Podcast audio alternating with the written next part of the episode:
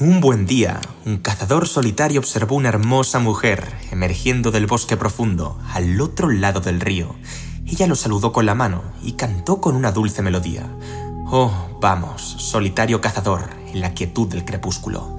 Ven, ven, que te echo de menos. Solo quiero abrazarte. Ven, ven, que mi nido está cerca. Solo quiero resguardarte. Al escuchar tal deleite acústico, el hombre se quitó la ropa y cruzó el río nadando a toda prisa.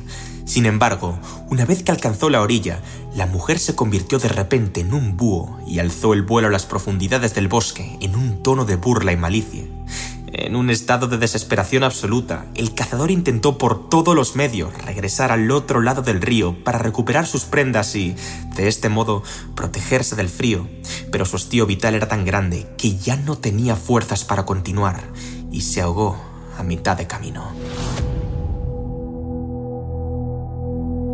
La psicóloga Marie-Louise Bonfrance se percató de una tendencia inquietante a mediados del siglo XX cada vez era más frecuente dar con hombres y mujeres que, si bien habían alcanzado la edad adulta, reflejaban cierto retraso en su madurez psicológica.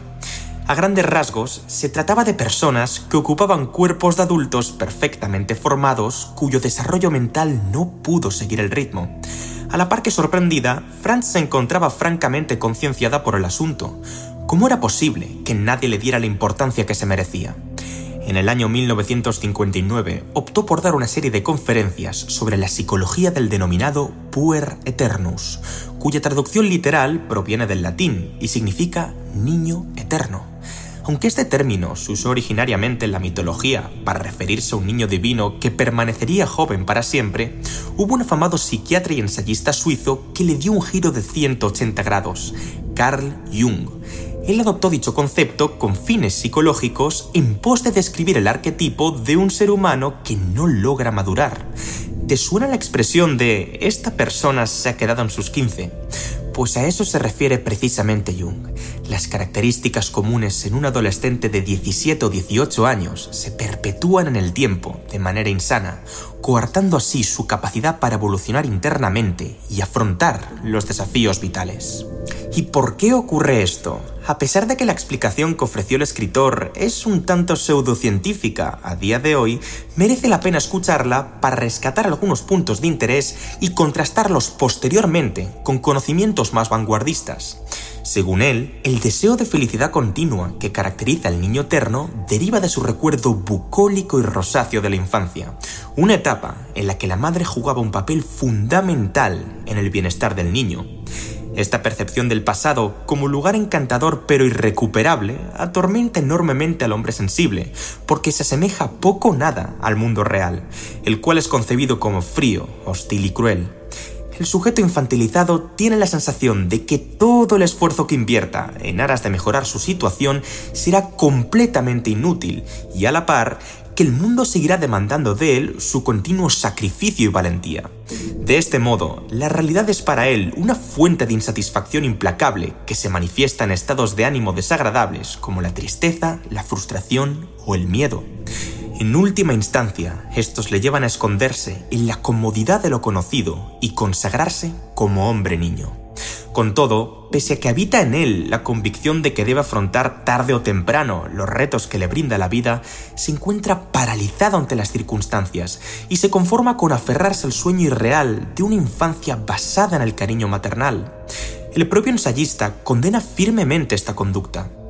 Aquellos que no aprenden nada de los hechos más engorrosos de la vida fuerzan a la conciencia cósmica que los vuelva a reproducir tantas veces como sea necesario hasta que entiendan lo que enseña el drama de lo sucedido. Lo que niegas te somete, lo que aceptas te transforma.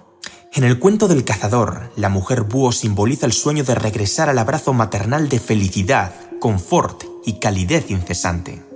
Su cautivador canto promete a los hombres una vía de escape ante las luchas y dificultades del mundo real. No obstante, sus melodías son en realidad una trampa mortífera basada en el sesgo de retrospección idílica. El anhelo por volver a una infancia donde todo es perfecto es una ilusión que paraliza a los hombres en un tormento de apatía hasta que, finalmente, son devorados por el amargo sabor de la realidad. Así pues, el ingenuo cazador que cruza el río representa al puer eternus en su máximo apogeo. no como la deidad en forma de niño que ha superado con creces el paso del tiempo, sino como el humano que decidió ser niño al no aceptar que el tiempo pasa. Ya expliqué en un corto documental aparte que la nostalgia podría manifestarse como un comportamiento adictivo y disfuncional si no se canaliza correctamente, debido a que nos conduce a juzgar el pasado desproporcionadamente bien con respecto al presente y al futuro. Como dice Mariano Ibérico, la nostalgia mezcla un sentimiento de encanto ante el recuerdo del objeto ausente o desvanecido por siempre en el tiempo, con un sentimiento de dolor ante la falta de ese objeto. En definitiva, se trata de un fuerte anhelo de retorno que busca transponer la enigmática distancia que separa el ayer del hoy para reintegrar el alma en la situación que el tiempo ha abolido. Algo fue y nunca más volverá a ser como antes. Este fragmento de un poema de Góngora refleja muy bien la sensación de nostalgia. Vuelan los ligeros años y con presurosas alas nos roban como arpías nuestras sabrosas viandas. La flor de la maravilla esta verdad nos declara porque le hurta la tarde lo que le dio la mañana. Como escribió Carl Jung en Nion, el hombre niño busca refugio en el círculo protector, nutritivo y encantador de la madre, es decir, persigue la condición de un niño liberado de toda atadura y responsabilidad para con la misma sociedad a la que teme por exigir su despertar. Por aquel entonces, Franz predijo que el problema del puer eternus iba a acentuarse durante las próximas décadas debido a los nuevos modelos de educación parental, el auge de una cultura basada en la gratificación instantánea y la eliminación de ciertos ritos de iniciación en la edad adulta. Y vaya se acertó. Sin lugar a dudas, sus predicciones han demostrado ser notablemente precisas, especialmente entre la población del mundo occidental. Es bastante habitual ver incontables hombres y mujeres que están estancados profesional, emocional, física, financiera y socialmente. Viven en casa de sus padres hasta casi los 30 años, e incluso más, rechazando de cuajo las desconocidas aguas de la independencia para permanecer en los reconfortantes confines del cuidado de su familia en lugar de esforzarse en crear algo valioso por su cuenta, se decantan por el camino del placer inmediato para aliviar su sufrimiento. Y para colmo, desprestigian a quienes envidian al estar cargados de resentimiento, culpa y odio hacia su persona. Entramos ahora en el corazón de la argumentación de Jung, la cual hace más hincapié en el papel que desempeña el padre y la madre en la gestación de dicho comportamiento. Quiero recalcar que el esquema conceptual que ofreció el suizo es considerado una verdad a medias a día de hoy. Las explicaciones de los arquetipos masculinos y femeninos no se corresponden con los diversos estándares contemporáneos, ya que su definición está perfilada en base a las opresiones culturales imperantes durante los siglos XIX y XX. A lo largo de la historia, el hombre y la mujer han asumido diferentes roles parentales. Por un lado, la actuación de las madres se caracteriza por haber sido más reconfortante, cercana y empática con respecto a la de la figura paternal, existiendo así un mayor grado de interacción física y emocional para con sus hijos. Esta relación tan íntima generaba en el niño un vínculo afectivo muy pronunciado al que se denominó complejo materno. Por otro lado, la función principal de los padres no se basaba en desarrollar una conexión emocional tan estrecha con sus hijos. En su lugar, su cometido consistía en proporcionarle al niño en desarrollo los recursos materiales y mentales necesarios para que éste pudiera orientarse en la praxis y desenvolverse por cuenta propia en un futuro. Por encima de todo, el padre debía ser siempre consciente de que el fin verdaderamente primordial en el proceso de maduración de su hijo era ayudarle a liberarse del vínculo de dependencia con su madre, es decir, superar definitivamente el complejo materno en aras de convertirse en un adulto meramente funcional. Lamentablemente, en aquella época ya había por doquier padres que no eran capaces de guiar de forma personalizada y cuidadosa a sus hijos porque, para poder hacerlo, la figura paternal debía ser fuerte e independiente y estar presente para apoyarles emocionalmente. De igual manera, debía tener la capacidad de enseñarle de primera mano que hay cosas por las que vale la pena luchar en este mundo. Si el infante no ha aprendido de alguien capaz de hacer frente a la adversidad, fijar objetivos, comportarse en público, adquirir perspectiva y ejercer autocontrol, ¿cómo va a concluir autónomamente que deshacerse de sus comodidades le llevará a buen puerto? Además, cabe señalar que, según Jung, los efectos de un padre ausente, bien sea literal o metafóricamente, se ven seriamente agravados por el impacto que esta situación acarrea sobre la madre. En primer lugar, porque a raíz de los eventos se transforma en una figura más autoritaria en la crianza del niño para compensar la falta de un modelo masculino en su vida. Y en segundo lugar, debido a que intenta saciar y compensar con su hijo toda el hambre emocional que sufre al sentirse abandonada e incomprendida por su marido. Esta situación contribuye a que se reúnan las condiciones para la creación de lo que la escuela junguiana nombra como madre devoradora, una mujer que sobreprotege y abruma a su hijo, involucrándose en todos los aspectos de su vida. A pesar de tener la mejor de las intenciones, ocurre a menudo que la madre acaba manipulándole inconscientemente para que siga dependiendo de ella. En el mejor de los casos, hasta una edad muy tardía. En el peor, para siempre. Como declara el propio Carl Jung, Aquí la conspiración secreta entre madre e hijo y la manera en la que ambos se ayudan mutuamente para denegrar la vitalidad del segundo.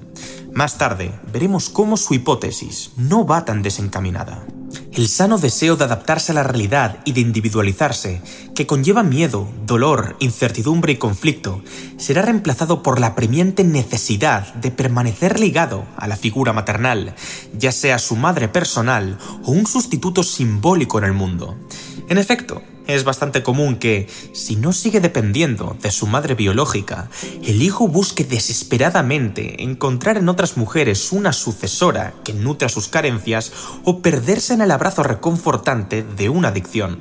Puesto en palabras más llanas, en el caso de que un niño llegue a la edad adulta con un fuerte complejo materno, no deseará desarrollar su independencia y reordenar su conciencia como un hombre en condiciones normales, sino que caerá en posesión de lo que Jung llamó el espíritu de regresión, que amenaza al hombre niño con la esclavitud de su madre y la disolución del subconsciente.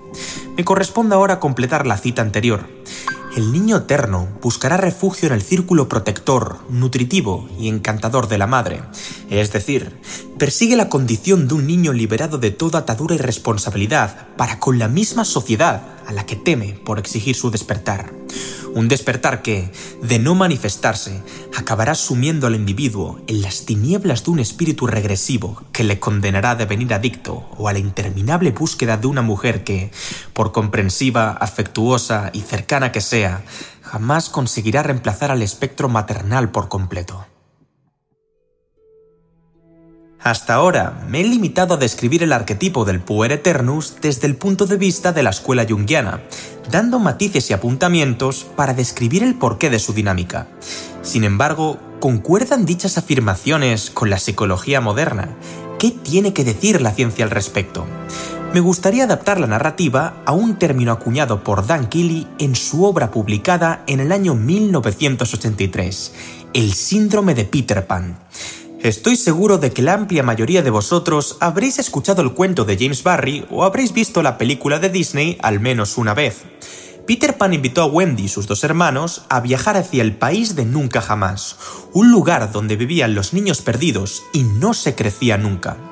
Allí se encontrarían con el barco del capitán Garfio, un malvado pirata a cargo de una tripulación cuya misión era hacerle la vida imposible a la pandilla del muchacho verde el personaje de Garfio juega un papel esencial a la hora de comprender el comportamiento de Peter. ¿Acaso no recordáis cuál era su mayor miedo? Exacto, un cocodrilo que se comió su mano izquierda y que le persigue a todas horas con el fin de terminar con el buffet.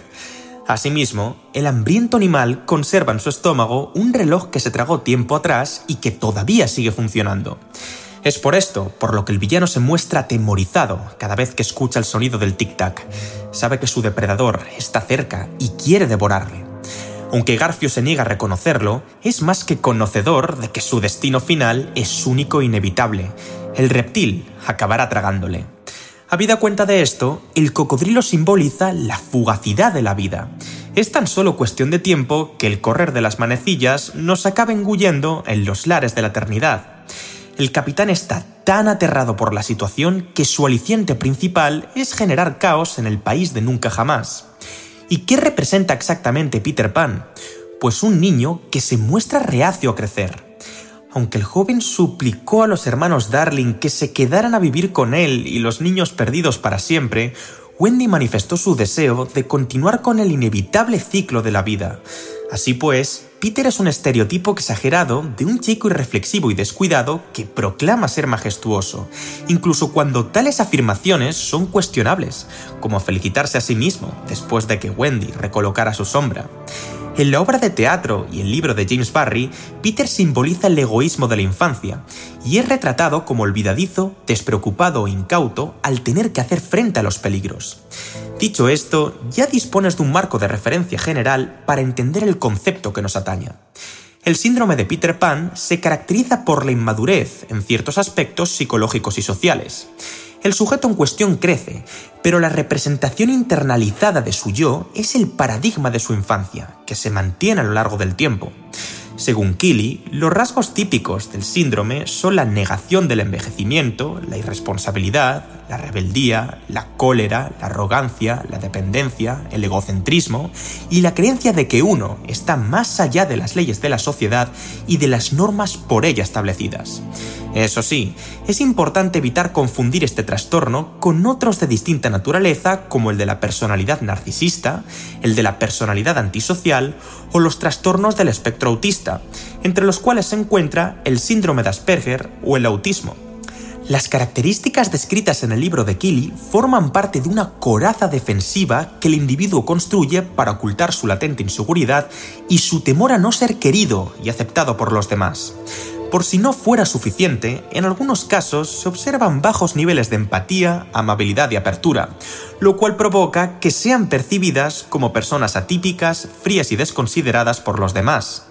El aislamiento social, sumado a los problemas para comunicarse asertivamente, fomenta la creación de un efecto boomerang en su caparazón emocional, dificultando así la integración en las estructuras comunitarias y el proceso de individuación.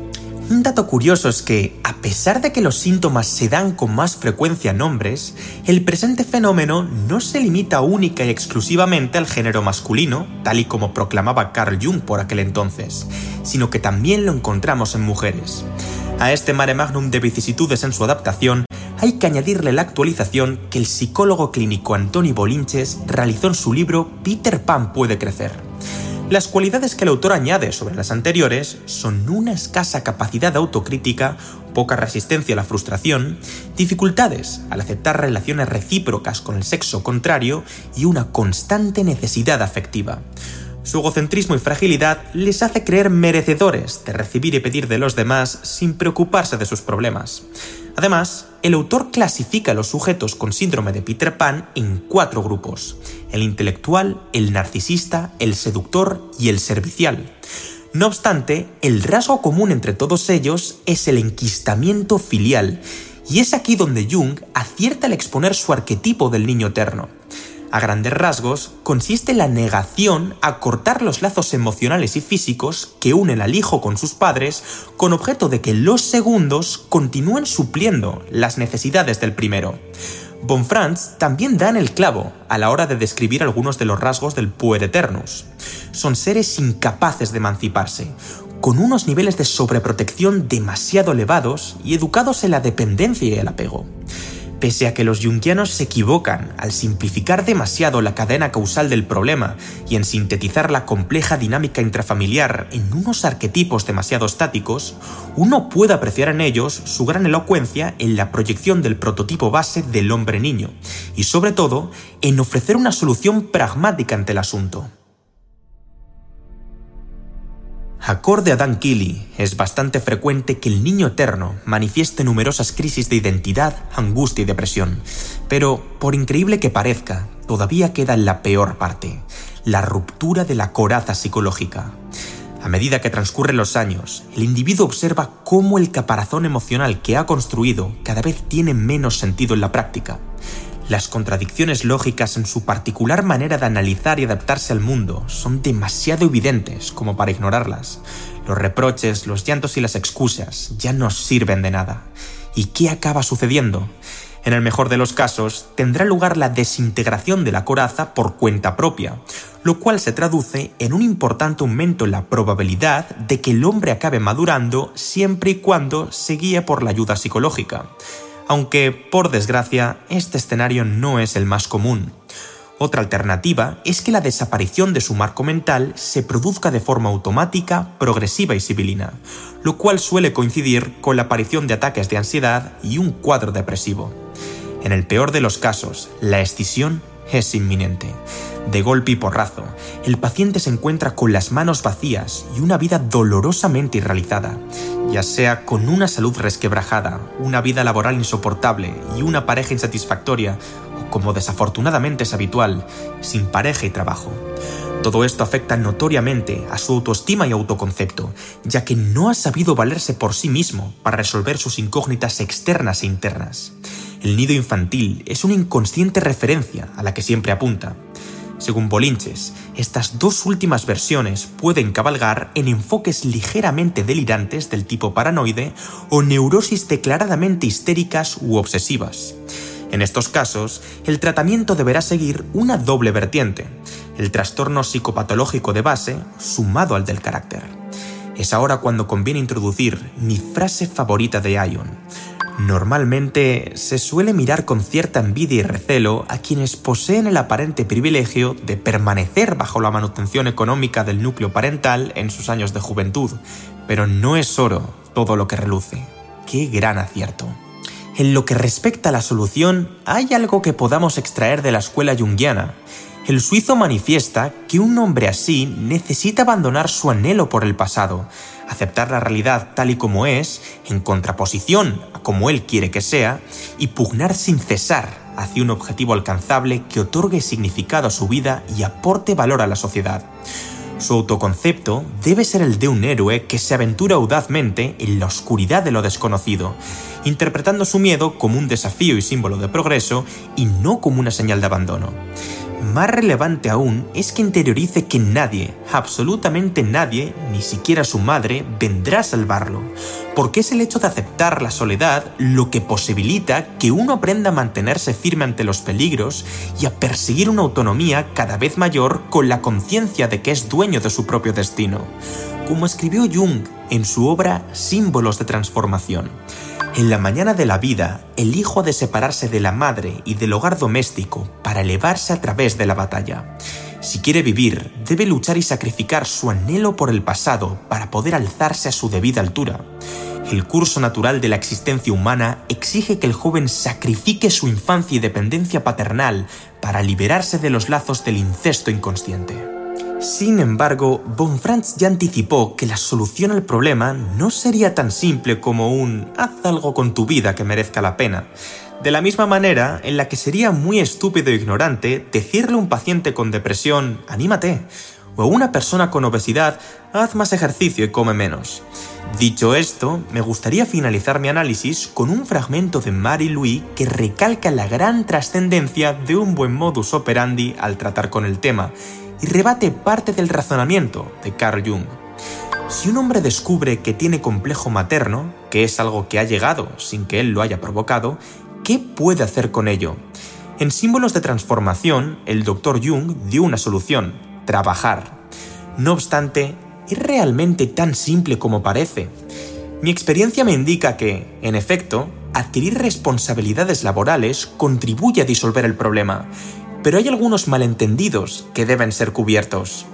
El puer eternus sí es capaz de trabajar, al igual que también puede hacerlo la gente primitiva o con un débil complejo egoico siempre que la fascinación y el entusiasmo acompañen.